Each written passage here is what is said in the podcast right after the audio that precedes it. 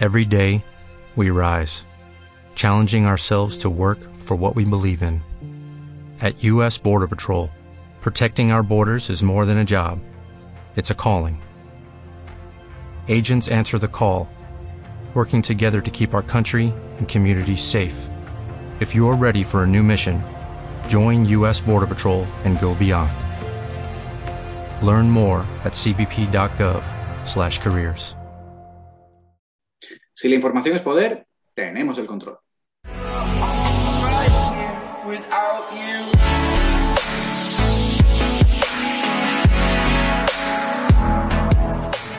Muy buenas noches, tardes, días, bienvenidos a Manda Pelotas, la manera más efectiva de seguir el deporte para no quedarte en... Fuera de juego.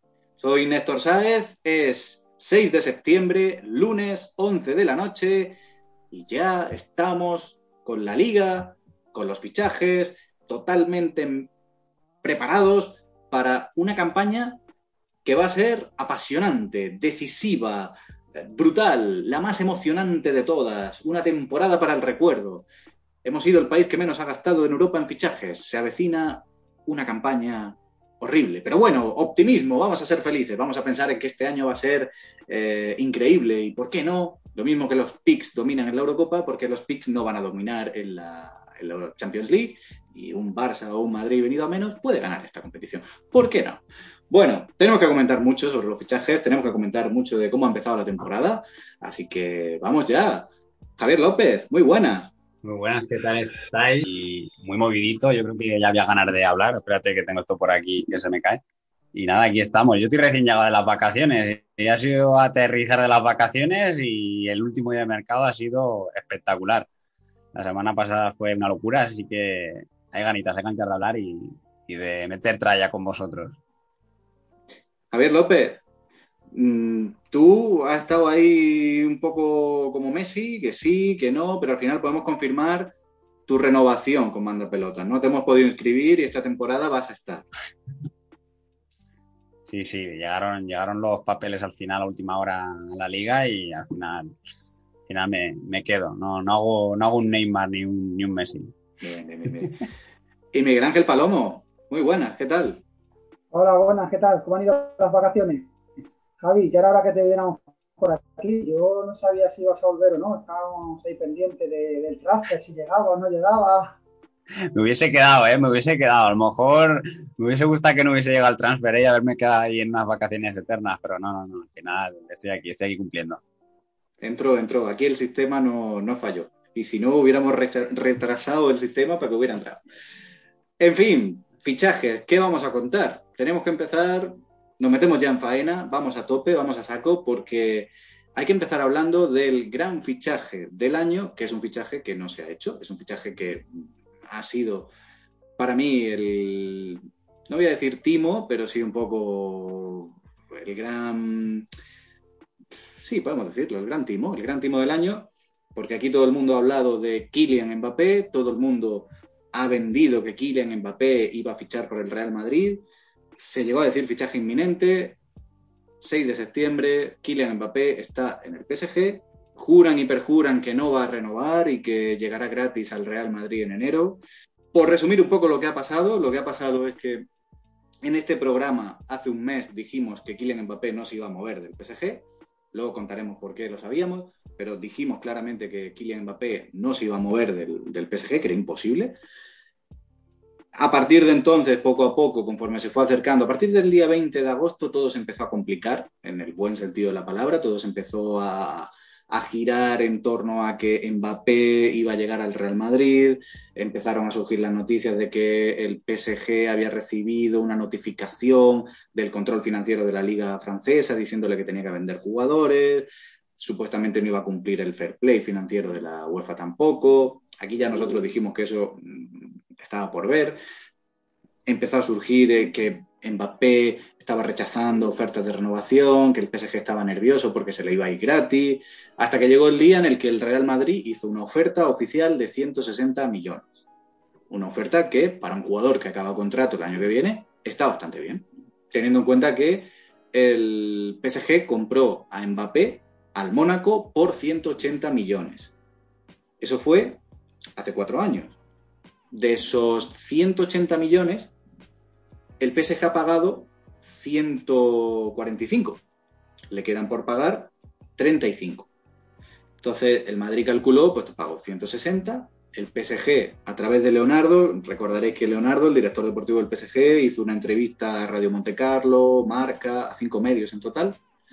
Y en esa entrevista dijo que efectivamente el Real Madrid había hecho una oferta, que esa oferta no llegaba al precio que, que ellos querían, que eran 180, al menos, bueno, realmente Leonardo no habló de un precio, no le puso un precio como tal, no dijo una cantidad, pero sí dijo que al menos querían recuperar lo que habían pagado. Lo que habían pagado era 180, como decimos, 145 más 35 que quedan. Y Leonardo dijo que Mbappé se quería ir, pero que no se iría gratis, que eso era una promesa que le había hecho al, al Mónaco. Bueno, poco después el Real Madrid hace una oferta de 170 más 10 millones en variable, 180, que es el dinero que el PSG pagó hace tres años por, por Kylian Mbappé. Y a partir de ahí empieza el show. Empieza el show porque el PSG nunca respondió a esa oferta, nunca, y ya empezaron las filtraciones. Empezó que si Sky Sport decía que el Madrid había ofertado 200, luego salía Marca diciendo que el Madrid podía llegar a 220, Pedrerol haciendo el paripé como que hablaba con alguien por teléfono y cada día te decía una cosa, un día decía que el PSG respondía, otro día que no, otro día que, en fin clickbait, lo que se llama clickbait, pero llevado a la televisión con cebos aquí, pues, para mantener a todo el mundo hasta el último momento, hasta las 11 y 59 de la noche. Y al final los protagonistas del, final no fue ni Mbappé, ni el Real Madrid, ni el PSG, sino que fueron Saúl, Griezmann, Luke de Jong, el Barça y el Atlético. Operación Mbappé. ¿Cómo la veis, chicos? ¿Vosotros qué sensación os ha quedado después de este gran fichaje frustrado? O sea, el gran fichaje del año quitando por supuesto el de Messi al PSG, pero ya lo hablamos en el último programa. Es un fichaje que no se ha hecho, que muchos aseguran que se hará en enero. Yo tengo mis dudas, mm, serias dudas.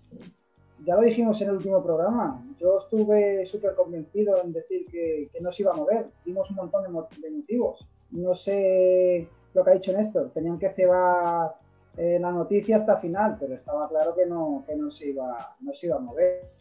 Para mí, creo que hemos sido el único medio que siempre ha, dicho que nos iba a mover. Siempre nuestras declaraciones, tanto Néstor como Javi, todo que también lo comentaste, como yo, hemos dicho que nos iba a mover este año. Entonces, eh, un día después está pareciendo más a un culo rosa. Y a mí estas cosas, la verdad, que, no me gustan, no, le ha contestado ninguna oferta. Lo que dicen esto, no, ha, no han contestado PSG ninguna oferta que Oficialmente no, oficialmente bueno, podemos considerar una respuesta. Leonardo al día siguiente habla en una entrevista, pero habla en una entrevista. O sea, el Real Madrid no recibe una respuesta oficial, o sea, no, recibe un correo ni una llamada. O sea, el PSG ni siquiera tiene esa deferencia, que yo creo que ya es una manera de decirte, no vamos a negociar. Podemos entrar en, si es educación o no educación, pero es una manera de decirte, no voy a negociar, no me voy a sentar. Es lo que dijimos aquí, eh, el jeque Alcalá quiere ganar la Champions el, año que tiene el Mundial en Qatar y tener la delantera encima cuando ha ido Messi, Messi, eh, Neymar y Mbappé, está claro que además a esta gente le da igual el dinero, le da igual que le hubieran dado hasta 500 millones, que le da exactamente igual. Ellos tienen el dinero por castigo divino, entonces les da exactamente igual el dinero. Juegan en otra liga, totalmente diferente, que Florentino no está acostumbrado, bueno, ni Florentino ni, ningún presidente de, de club que no sean el City o, el PSG? Mi análisis, bueno, yo cuando hablamos hace unas semanas, ya lo dijimos, esto, lo que, la estrategia que yo creo que tenía Florentino en, mano en la cabeza era pues hacer lo que hizo Bartomeu hace dos años con, con Neymar y eh, hacer, mostrar ese interés. Lo que pasa es que yo creo que aquí hay una diferencia y es que en el caso de Bartomeu, evidentemente, no tuvo ninguna repercusión porque Neymar se quedó y no, no terminó volviendo al Barça yo creo que al final la estrategia de Florentino es, oye, presento estas ofertas, ¿me las aceptan? Bien, me lo traigo un año antes, el Madrid lleva muchos años sin gastar sobre el estadio, pues aunque sea una burrada pagar 180 o 200 millones por un jugador el año antes de que se le acabe el contrato, te llevas al mejor jugador de, del mundo de los próximos años y vas a rentabilizar ese dinero rápidamente. Y si no, él ha ¿eh? visto el gesto. Ya, ya, ya, pero que te quiero decir, eh, ellos lo han hecho por si, Florentino yo creo que lo hizo, por si ellos cedían su, su brazo a torcer, no lo hicieron yo creo que el jugador le ha quedado claro que el Madrid lo quería. Y yo creo que eh, yo hasta ayer estaba un poco eh, perdido, sobre todo con esto que decir de que Mbappé, que a lo mejor al final se lo piensa y renueva. Y yo creo que ese mensaje que dejó en Instagram a última hora diciendo, oye, eh, mm, no puedo hablar, pero sí, era, irme. Era una story. Era, una story de un amigo que le ponía reprograma tus sueños y evidentemente eso no lo puede dejar ahí mm, reposteado todo el rato, pero sabe que lo va a ver mucha gente, aunque sea cinco minutos, lo dejó ahí y yo creo que eso es algo que, da a entender que se quiere ir y que seguramente en enero lo firme el Madrid gratis y evidentemente firmar a Mbappé gratis sería la operación del siglo. O sea, llevarte un jugador así gratis es la operación del siglo. ¿Que pueden pasar más cosas? Pues evidentemente en el mundo del fútbol y más con lo que pasó también a última hora con Griezmann, queda claro que, que puede pasar de todo. Pero yo creo que al final el análisis es ese. Era todo un paripé, como dijimos nosotros, que si sonaba la flauta, pues ya tenías a Mbappé aquí, y si no, pues ya tenías el gesto que necesitaba el jugador para saber que al año que viene vas a ir a muerte por él y, que tiene un sitio. A mí hay una cosa que me ha puesto muy nervioso estos días y es lo que hablaba al principio y es este, cómo se ha engañado a la gente, hablando claro, con todo el tema de los fichajes. Y creo que debemos de hacer autocrítica y creo que debemos de de reflexionar porque hasta qué punto nos han engañado o nos hemos dejado engañar. Eh, yo estos días he visto mucho a, Ibai, porque además esta semana estoy de vacaciones, así que pues, me he puesto siempre el, stream de Ibai para seguir el, mercado de fichaje. Porque puesto a que me engañen cadenas que no voy a decir, pues me pongo a Ibai y me río. Y además Ibai lo, se lo ha currado mucho con, Rubén Martín, con Siro, em, incluso con el Pieza. La verdad es que lo han hecho muy, muy bien. Y Ibai el otro día eh, tiene un clip que se, viralizó que define un poco lo que yo creo que ha pasado en, este mercado de fichaje. Y Ibai decía, estaba rebuscando noticias en Twitter y la iba comentando en el directo.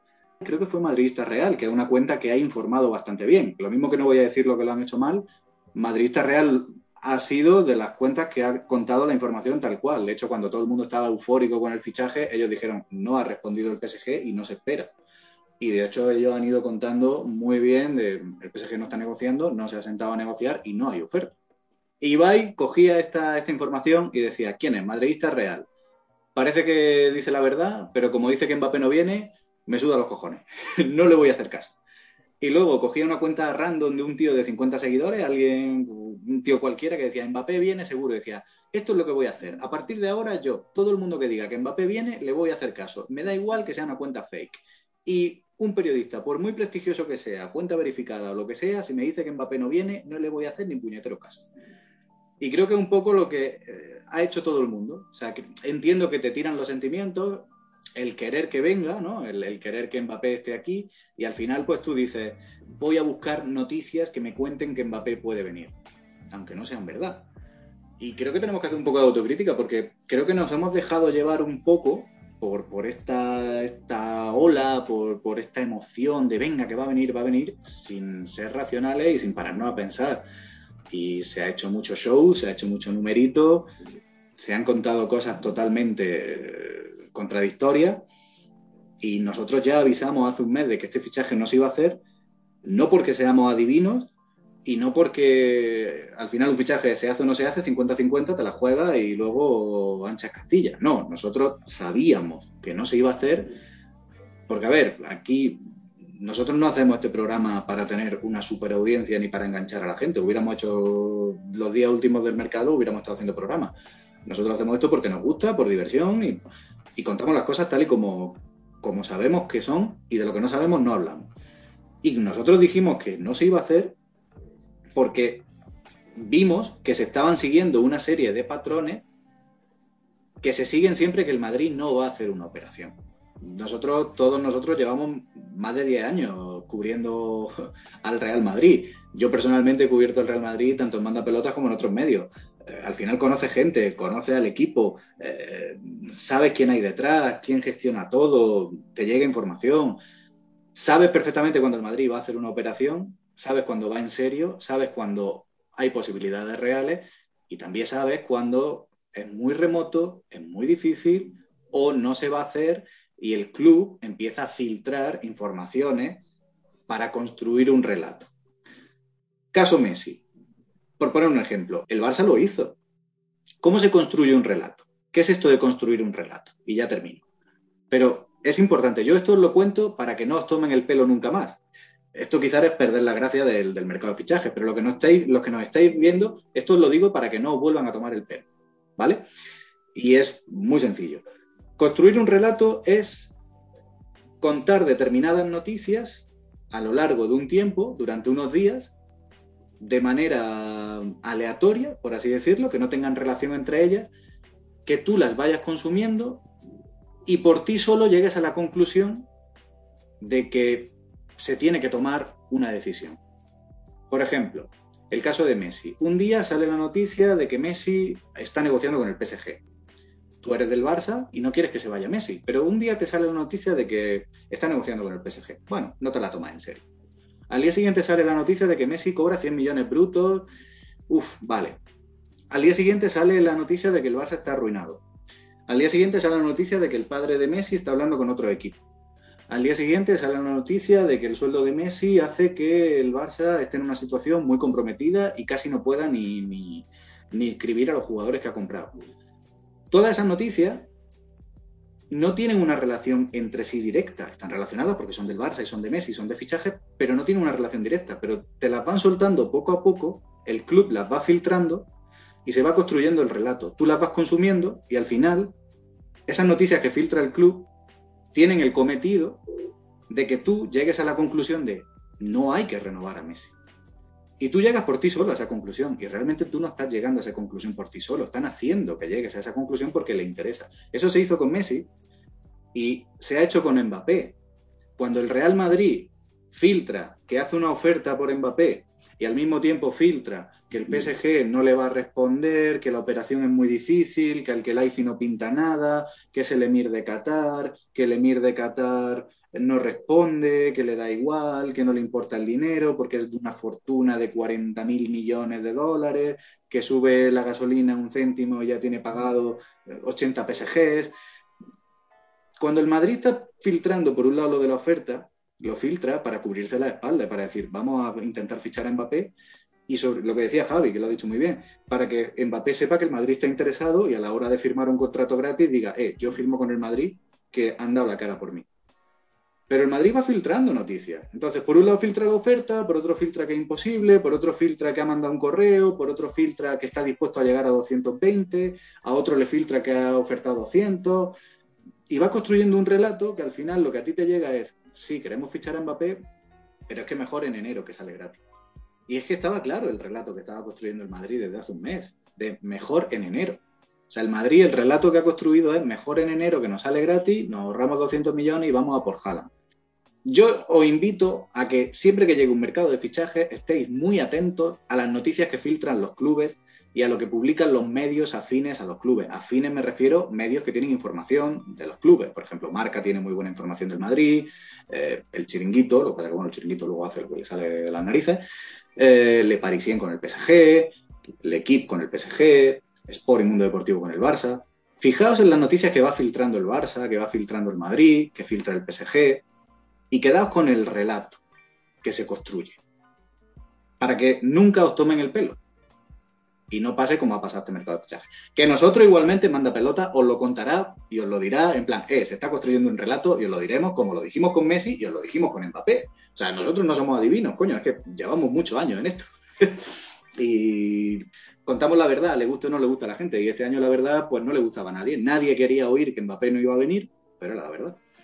Yo os lanzo una pregunta. ¿Es un fracaso no fichar a Mbappé en verano? Yo creo que no. Yo creo... Mm, para mí no. Para mí no. Yo creo que, eh, ya que me has esperado dos años, que ya han detrás de él, puedes esperar otro año más, te ahorras ese dinero, que como tú bien decías, puedes fichar a otro jugador. Eh, y este año en Madrid, pues que tire con lo que tiene. Luego hablaremos de Camavinga, que para mí me parece un muy buen fichaje. Pero yo creo que para mí no es un fracaso según está, está el fútbol, es una locura pagar ese dinero por, no por Mbappé, sino por cualquier jugador.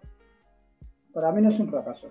Yo creo que no es un fracaso porque hasta que empezó todo el barullo, que empezó hace dos o tres semanas, yo creo que nadie contaba con Mbappé. La cosa es que ha sido el hype de última hora, pero si no le hubiesen dado ese bombo, mmm, nadie lo hubiese estado esperando, todo el mundo hubiese estado con la idea de venga, que se venga el año que viene gratis y ya está, que es, digamos, lo más lógico. Es que nadie, muy poca gente, por lo que dices tú, pues por la emoción de verlo ya, también por, yo creo que a lo mejor si esto hubiese pasado los años que el Madrid venía de ganar tres Champions, la gente no hubiese pensado igual, pero cuando vienen épocas de sequía como las que están viviendo ahora Barça y Madrid, pues sí que incita más a, a, a, vender este tipo de cosas y el aficionado pierde un poco más eh, la cabeza, por decirlo de alguna manera, o se deja llevar más por las emociones porque dices, joder, Mbappé, pero nadie, muy poca gente se para a pensar de pagar 200 millones por un jugador que se iba eh, que, o sea, que puedes negociar con él gratis, o sea, gratis en cuatro meses y la gente no estaba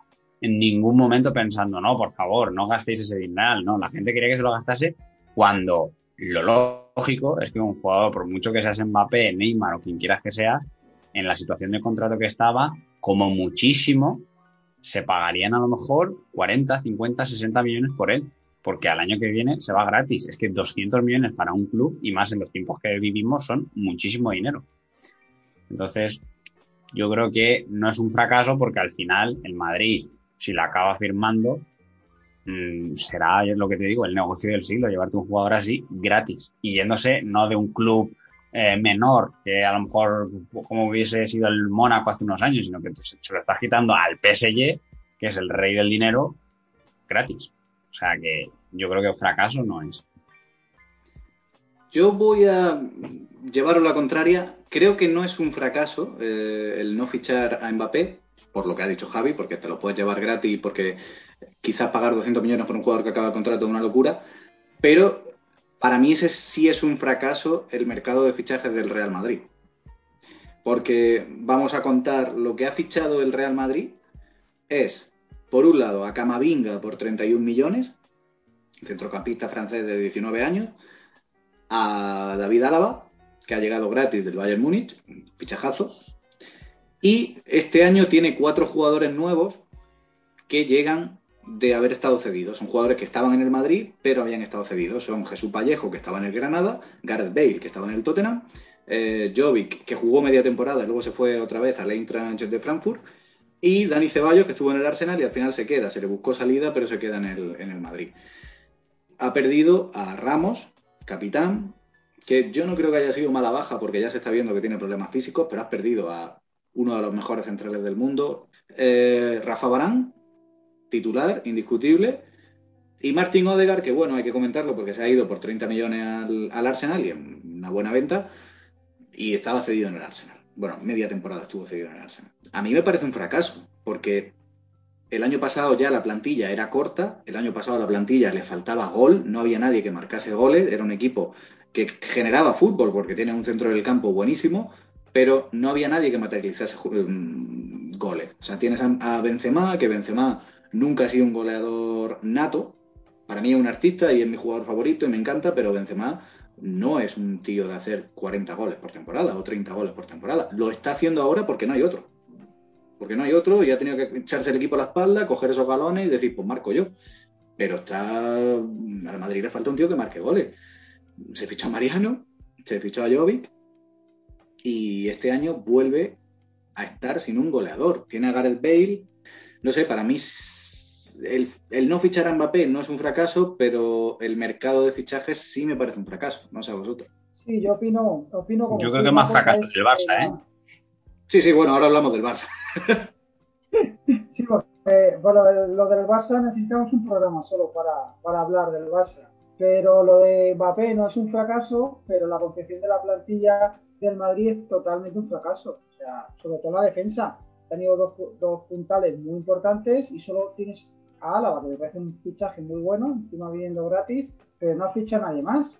Entonces, tienes ahí a a Nacho, como si lesione alguno, es un problema grave. Y el problema de gol lo van a seguir teniendo, porque no han fichado a, a un tío que, que, te pueda hacer 20 goles por temporada, quitando a Mbappé, parece que Vinicius este año ha empezado mejor, pero si tienes que eh, pensar que los goles de Madrid lo va a marcar Vinicius, pues mal, vamos. Sí, yo creo que en ese sentido sí que se podría calificar como fracaso la temporada, más que nada, porque al final yo creo que lo que decíamos, la ilusión que levantó Mbappé era por eso, porque llevábamos muchos años desde que se fichó a Hazard, que luego, por desgracia, de momento no ha podido demostrar lo que fue.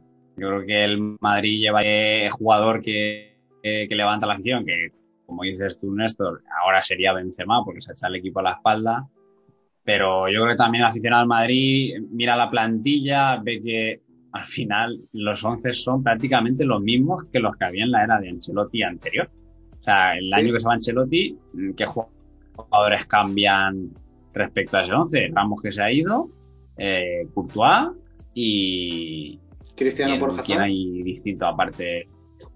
Cristiano por Hazard y ya está. Y el centro del campo es el mismo, la piedra angular.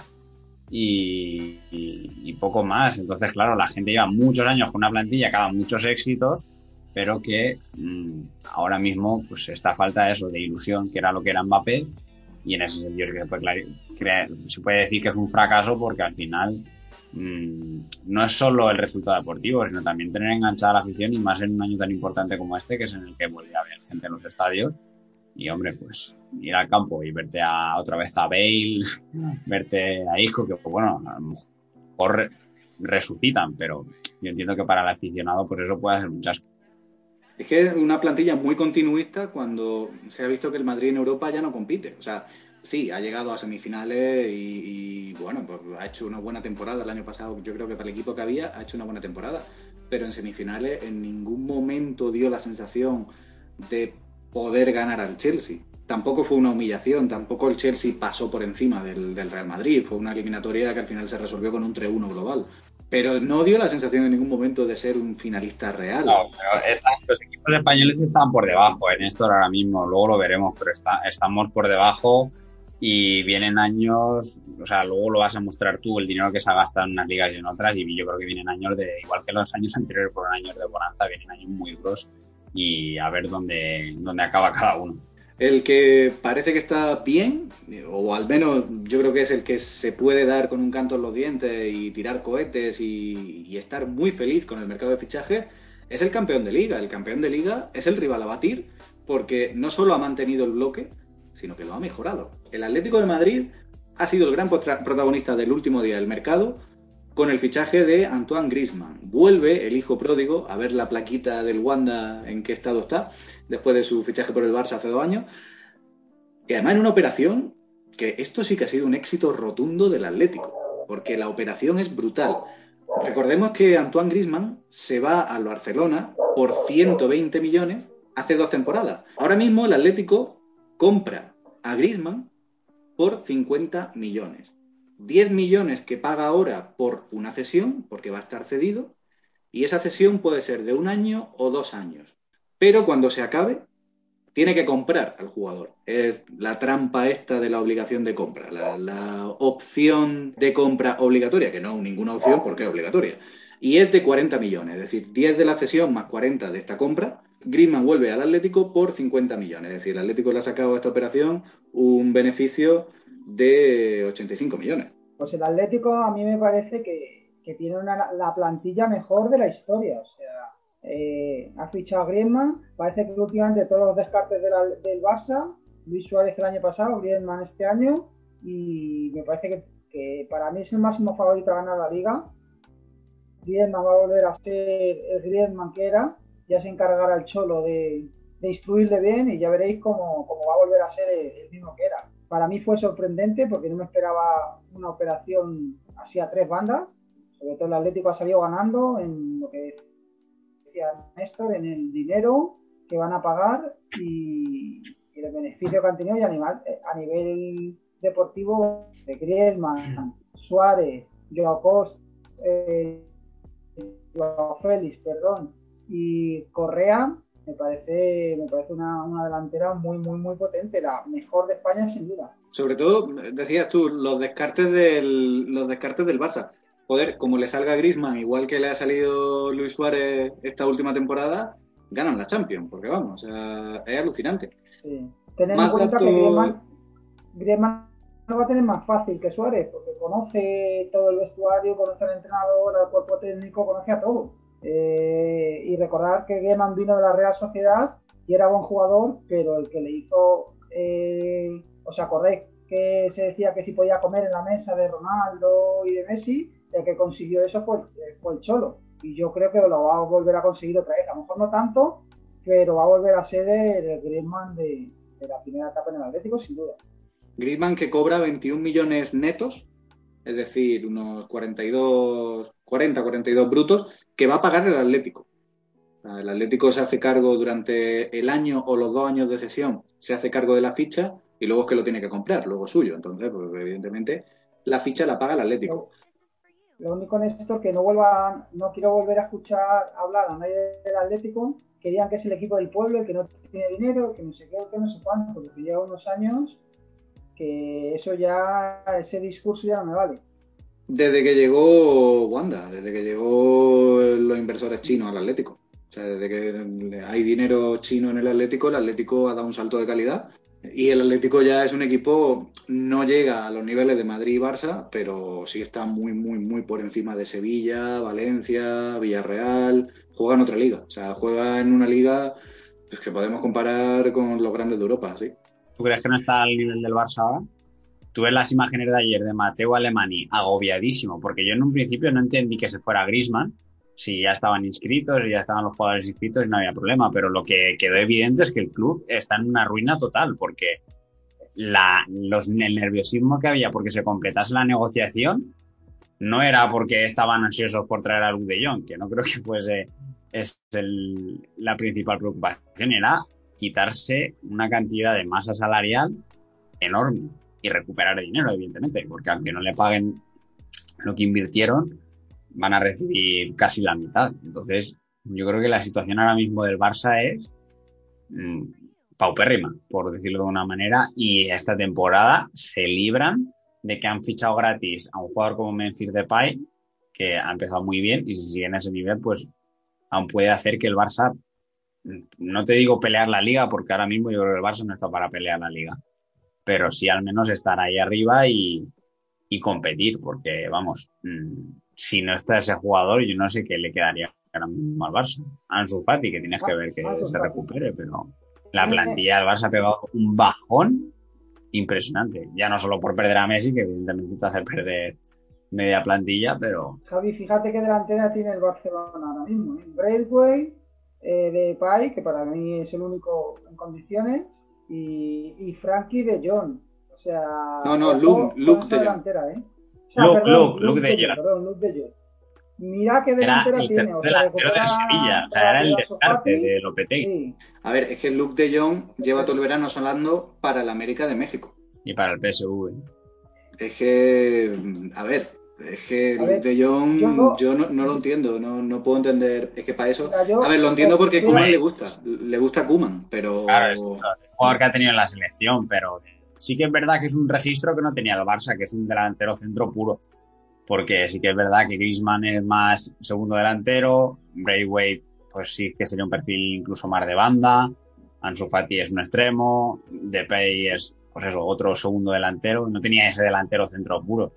Pero de ahí a que sea a nivel Barça, o al menos lo que había sido el Barça estos últimos años, creo que está muy lejos. Pero bueno, es lo que viene ahora, vacas flacas. Braithwaite, delantero de- del Leganés. Delantero del Leganés. Eh, de John, el tercer delantero del Sevilla.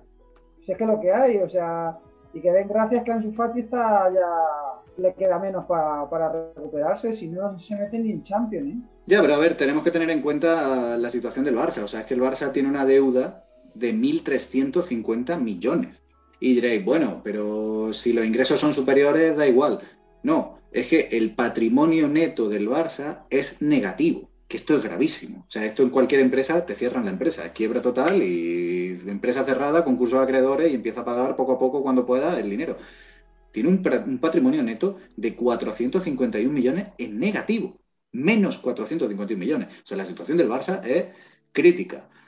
¿Por qué se espera que la cosa mejore? Hombre, pues porque el Barça es un club que tiene pues, un poder mediático brutal y al final pues tiene mucha gente, muchos aficionados detrás, grandes marcas y se, se entiende, se da por hecho que En los próximos años, pues los contratos mejorarán con la pandemia, volverá la gente al Camp Nou, habrá el dinero por el ticketing y tal, hará que el club se recupere y que en dos, tres años el Barça vuelva a ser una potencia económica y una potencia deportiva.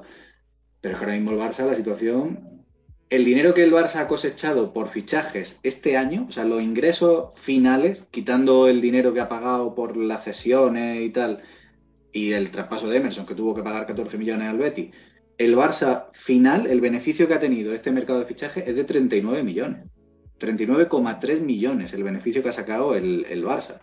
Es decir, solamente con el ahorro de la ficha de Griezmann, que son 40 millones, ya ha sacado más dinero vendiendo a Griezmann gratis, porque no cuento los, 50 millones de, la operación de Griezmann, no la cuento todavía porque, bueno, cuento los 10 de, la cesión, pero no cuento los otros 40, pero se ha ahorrado ya 40 millones de salario de, de Griezmann. Es más de todo lo que ha ingresado vendiendo jugadores y ha vendido bastante.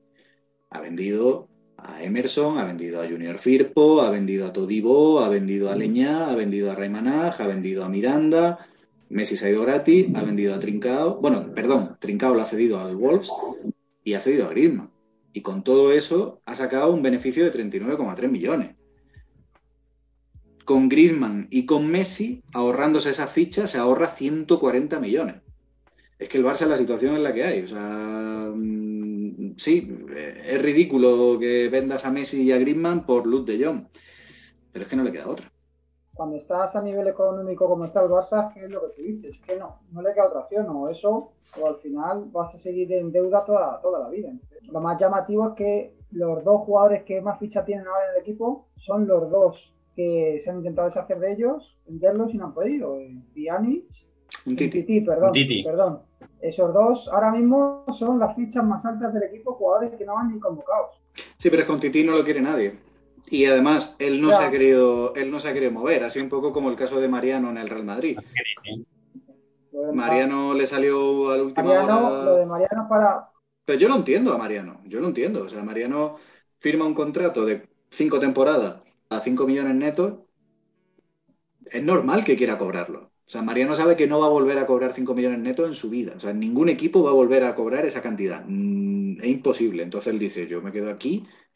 A ver, es un poco dramático lo que hablábamos de la situación del Barça, pero viene bien hilar la situación del Barça, el, mercado de fichajes tan, tan pobre, nunca mejor dicho, que ha tenido, con la situación de la Liga Española, porque es muy preocupante, es muy preocupante. Y simplemente vamos a dar una cifra que yo creo que os van a hacer pensar y que os van a demostrar, os van a mostrar, mejor dicho, la situación de, nuestra competición con respecto al resto de Europa.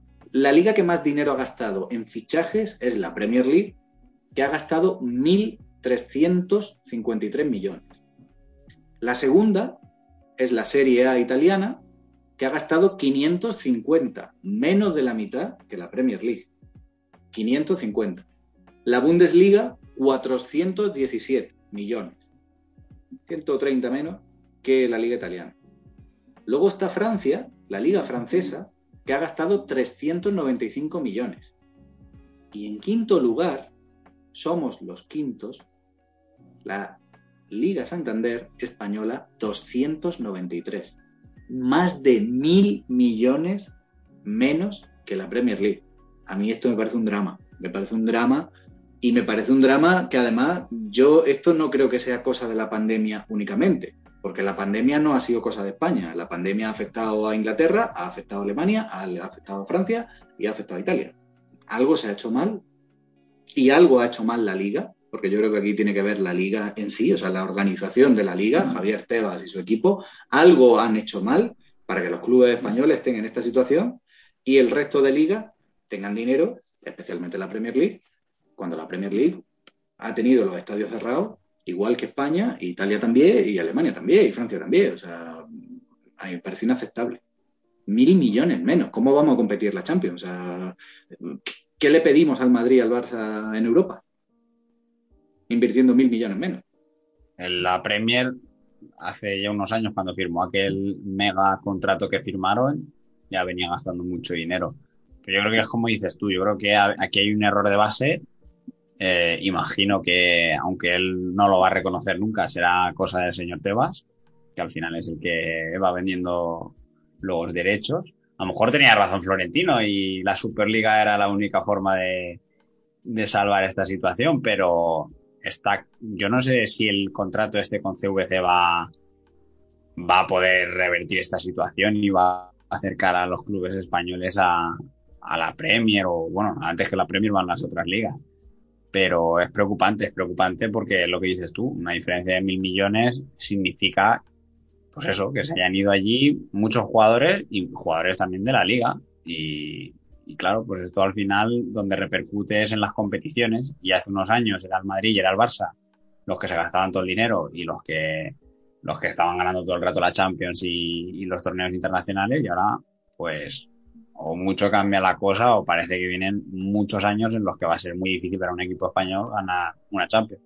Sí, yo estoy, yo estoy de acuerdo. La Liga Española, como bien dicen esto, no es por la pandemia. Llevamos ya 3, 4 años que estamos siendo de los, de los últimos en, en fichajes. Entonces, al final las plantillas se van, se van perdiendo el capital futbolístico y a ver, tenemos peores plantillas. Se dio, pues, se dio el año pasado, tanto en Europa League como aunque llegó el Villarreal. Pero si os dais cuenta, a la final de la Europa League y en un equipo inglés, la final de, de la Champions dos equipos ingleses, perdón, entonces al final eh, eso se, se nota. O sea, al final, con mil millones, que mil millones es una auténtica pasada. ¿eh? Eh, eso es, como bien decís, Tebas, que nunca va, va a decir que es culpa suya, pero lo tiene que hacer mirar, o sea, poner en, no sé si es porque los partidos los ponen en horas que no, no llaman la atención, no sé de, de dónde viene, pero, pero no, no puede haber esa diferencia. Y la pandemia es como decís, la pandemia eh, es a nivel mundial, o sea, no solo, no solo es en España. Entonces se tienen que hacer mirarlo bien. No sé de dónde puede venir tanta diferencia, porque dice, vale, Inglaterra, mil, pero, pero Francia e Italia, que tengan, sea, se hayan gastado más que la Liga Española, eso es, me preocupa aún más que lo de, que lo de Inglaterra, porque, como bien decía Javi, firmaron hace unos años, creo que cuatro años, hace tres años firmaron un contrato con Sky Sport bastante, bastante importante. Es que es grave porque aunque el Real Madrid hubiese fichado a Mbappé, vamos a imaginar que el Madrid hubiera fichado a Mbappé por 200 millones. Aún así, España seguiría por detrás de Italia. Porque poniendo 200 millones más hubieran sido 493 y nos hubiésemos quedado a 60 millones de Italia, que ha gastado 550. Hubiéramos superado a la Bundesliga, 417, 80 más, y hubiéramos superado a Francia por 100 millones más. Pero eso si se hubiera hecho lo de Mbappé. No se ha hecho lo de Mbappé y son 293 millones. Es que 100 menos que Francia, que a mí me parece escandaloso, 120 menos que Alemania y 160 menos que Italia. Y bueno, ya más de mil menos que, que, que, que la Premier. Es que, es que así no vamos a ningún lado. Y es que si analizamos los 10 fichajes más importantes, o sea, los 10 fichajes más caros del mercado, nos encontramos con que 1, 2, 3, 4, 5, 6 y 7 de los 10 fichajes más caros del mercado, 7 son de la Premier League. El fichaje más caro de este verano, la gran estrella, es Jack Grealish, que se lo ha comprado el Manchester City al Aston Villa por 118 millones de euros. El segundo fichaje más caro para mí es el fichaje realmente rompedor, el, game changer, que dirían lo, los ingleses, que es Romelu Lukaku, que lo ficha el Chelsea, el campeón de Europa, por 115 millones de euros al Inter de Milán. Al Inter de Milán lo han desmantelado. Ganó, ha ganado la Serie A y lo han desmantelado. Le han quitado a Raf, le han quitado a Lukaku y madre mía, o sea, han cambiado a Lukaku por Checo. Para mí Lukaku es el mejor fichaje que, que ha hecho la Premier, sin duda. Me parece Sí, sí, sí. un delantero buenísimo. O sea, lo que han pagado por Grealish me parece una salvajada. No sé lo que opináis vosotros, pero a mí no me parece un jugador de, de más de 100 millones, ni mucho menos. Para mí es un jugador de 60 millones y gracias. Sí. Yo te voy a decir 70 y gracias.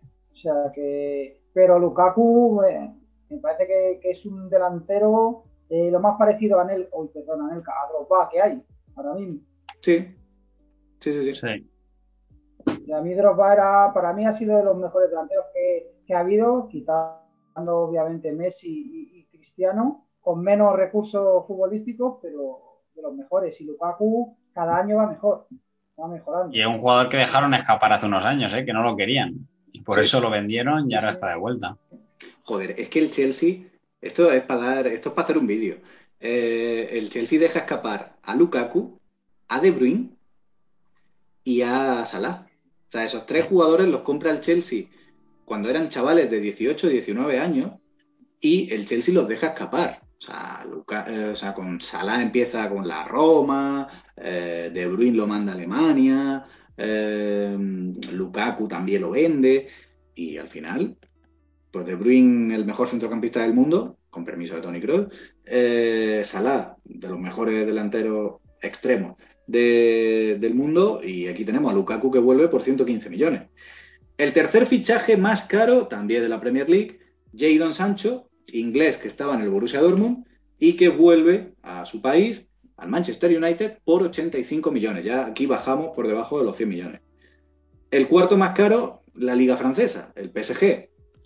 Ashraf Hakimi, 60 millones de euros que paga el PSG al Inter. Otro, otro jugador del Inter que aquí desmantelan. Otro jugador del Madrid que podría ser titular en Madrid y que lo dejaron escapar.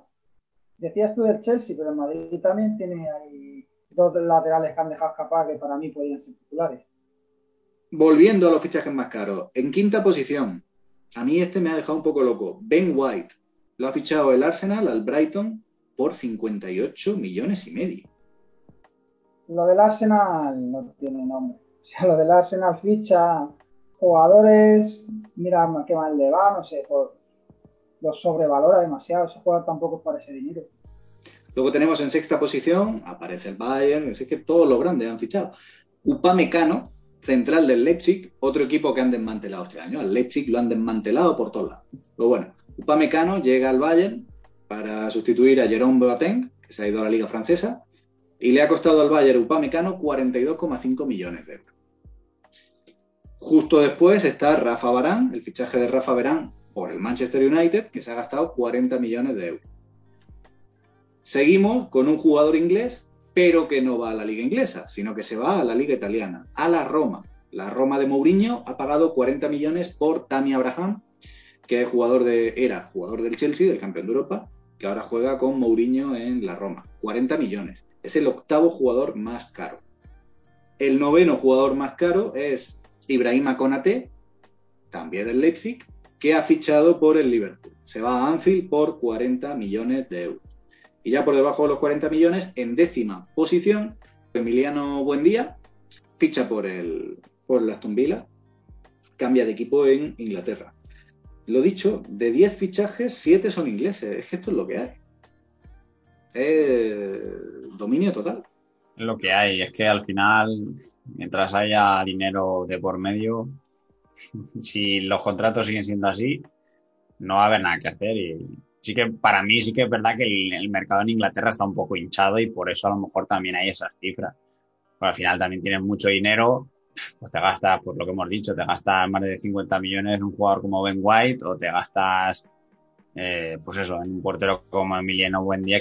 ¿Cuándo se pagaría eso por un portero que yo no digo que no sea buen portero, pero y más equipos, estás hablando del Aston Villa, del Norwich, que a lo mejor aquí en España sería la equivalencia, no sé, al equipos menores eh, de, la, de la liga. Imagínate tú al, que ojalá algún día suceda, ¿sabes? Pero imagínate tú a un equipo como a lo mejor puede ser el Rayo Vallecano gastándose 40 millones en un jugador. Pues es difícil, pero es que cuando se hizo ese contrato hace unos años, ya se veía que equipos de de mitad para abajo, te estoy hablando del 15avo, el 16avo clasificado de la, de la Premier, iba a recibir más dinero que prácticamente el sexto de la Liga Española. Entonces, con ese desnivel, hace unos años no, pero ahora que ya llevamos muchos años con ese contrato, o tres o cuatro, pues se va notando la diferencia. Y luego otros fichajes así importantes que podemos mencionar, no son los más caros, pero sí son fichajes que hay que, que hay que comentar. Pues tenemos en el PSG, aparte de Messi y aparte de Asraf, Donnarumma, Wijnaldum y Nuno Méndez. al Manchester United, como no, no podemos dejar de hablar de Cristiano Ronaldo. Cristiano Ronaldo vuelve a casa, vuelve al Manchester United en una operación muy llamativa, porque al Manchester United le cuesta a Cristiano Ronaldo 15 millones de euros. Puede llegar a 23 porque hay 8 en variables. Hay 8 millones en variables. Pero lo que paga fijo son 15 millones. Ahí me ha dejado vale que Cristiano, que 36 años, de acuerdo. Pero es Cristiano Ronaldo. Luego tenemos a Andrés Silva, fichado por el Leipzig. El Leipzig ahí ha intentado pues, sacar la cabeza de todos los jugadores que le han quitado, porque uno de los que también se ha ido del Leipzig es Savitzer, que se ha ido al, Bayern de Múnich también. Danny Ings ficha por el Aston Villa por 35 millones. otra parte de, esos 118 millones de Grelis, pues una parte se ha ido a Emiliano Buendía y otra parte se ha ido a, a Danny Ings. Zuma, central del, Chelsea, se va al West Ham por 35 millones. Es que las cantidades de la Premier son alucinantes. Brian Hill se va al Tottenham y a cambio va la Mela al Sevilla. El Sevilla ha fichado a Rafa Mir, ha fichado a Thomas Delaney, centrocampista del Borussia Dortmund, que ha hecho muy buena Eurocopa con Dinamarca. Gran fichaje del Sevilla. El Sevilla ha fichado muy bien. Ha fichado a Idrisi, ha fichado a Justinson del Werder Bremen, ha fichado a Montiel del River Plate, ha fichado a Dimitrovic, portero del Eibar. Ha fichado muy bien el Sevilla. Luego tenemos al Villarreal, que refuerza también el bloque con el que ha ganado la Europa League no ha perdido a ningún jugador titular y aparte ha fichado a Dan Juma del Bournemouth, que ya marcó en, la última jornada, marcó en el Wanda Metropolitano, es un fichajazo. Mandy, central del Betis, la verdad le puede venir bien.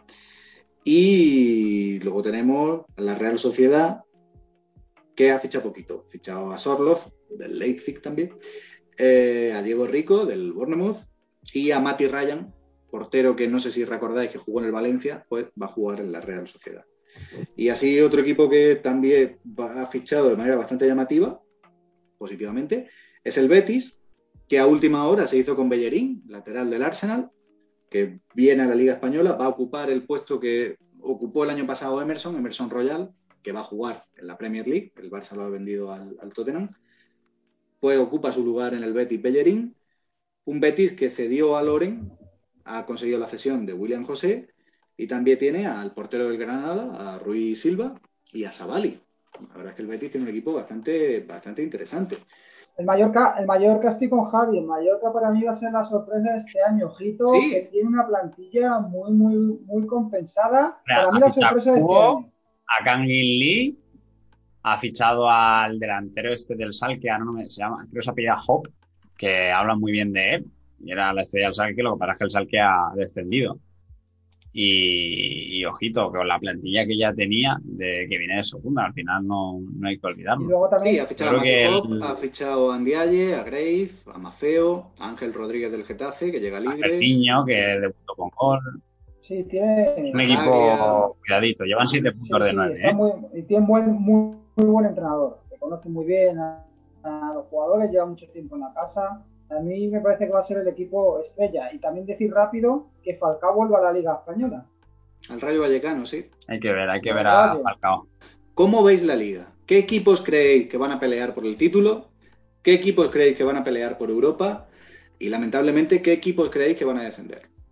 Mira, yo voy a, ir de abajo a arriba. Voy a ir, voy a empezar con las malas noticias. Yo creo que un equipo que va a descender este año es el Alavés. Sí. Y mira que le tengo cariño, un equipo especial no sé, para mí siempre lo ha sido y Mendizorroza me parece que es un estadio que tiene algo distinto, pero yo creo que el Alavés tiene muchas papeletas de irse.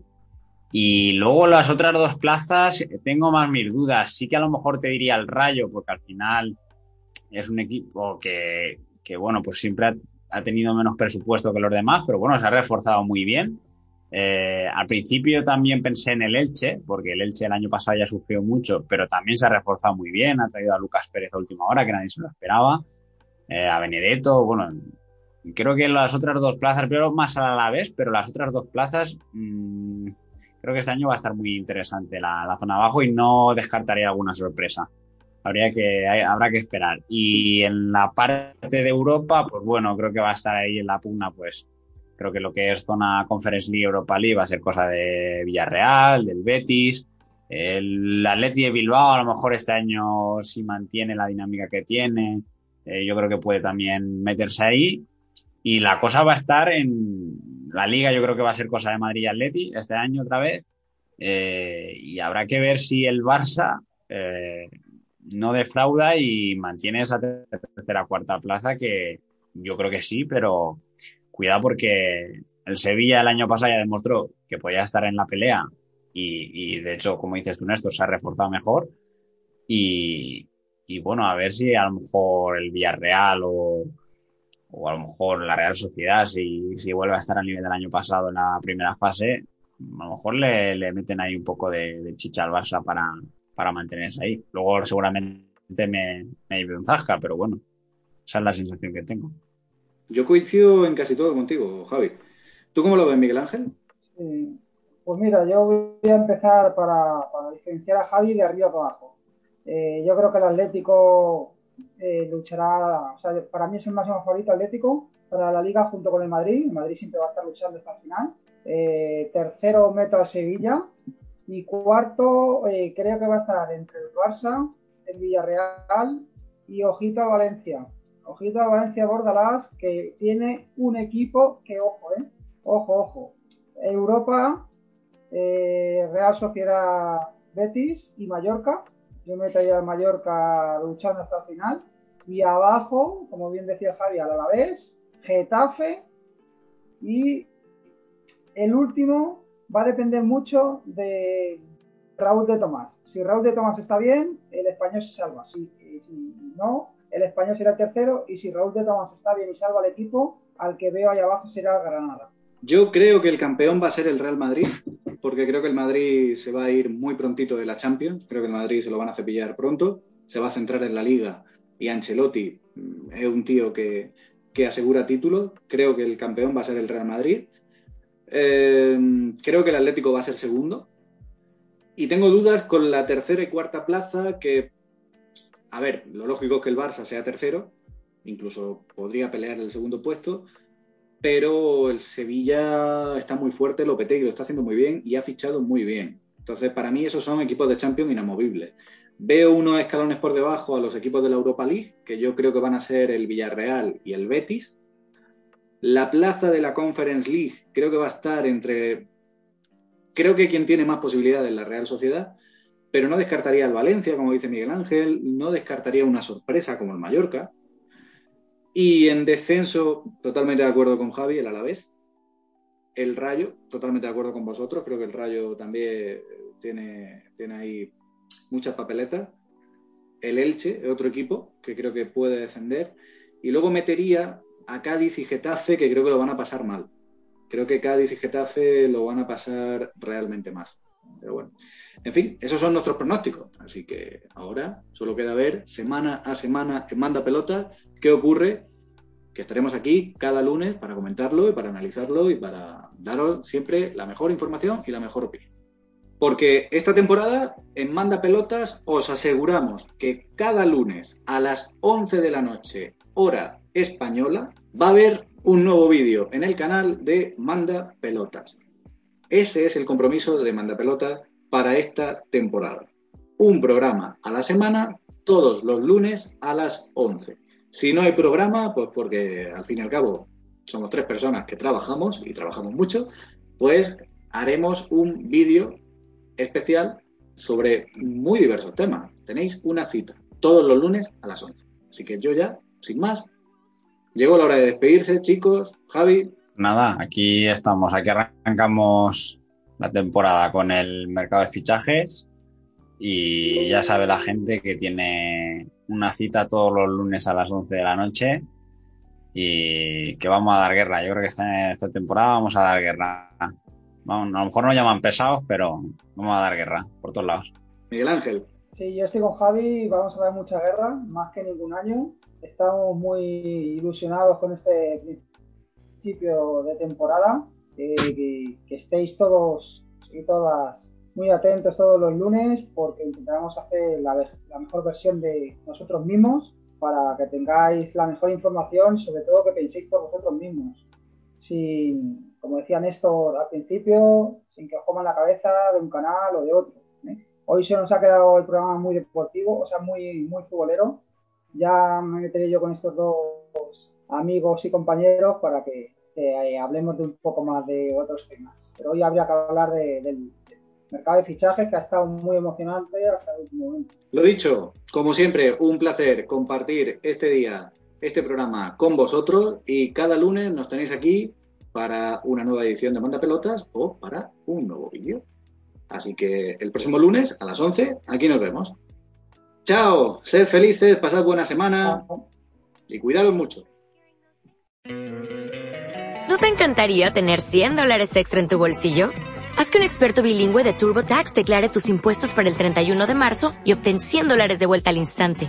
Porque no importa cuáles hayan sido tus logros del año pasado, TurboTax hace que cuenten. Obtén 100 dólares de vuelta y tus impuestos con 100% de precisión. Solo con Intuit TurboTax. Debes declarar para el 31 de marzo. Crédito solo aplicable al costo de la presentación federal con TurboTax Full Service. Oferta sujeta a cambios o cancelación en cualquier momento.